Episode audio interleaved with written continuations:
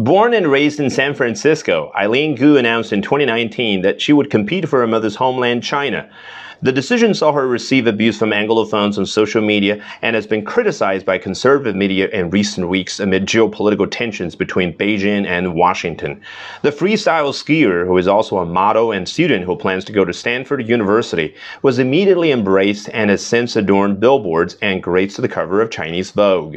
But if she was popular before, Gu's spectacular win Tuesday sent that support into the stratosphere.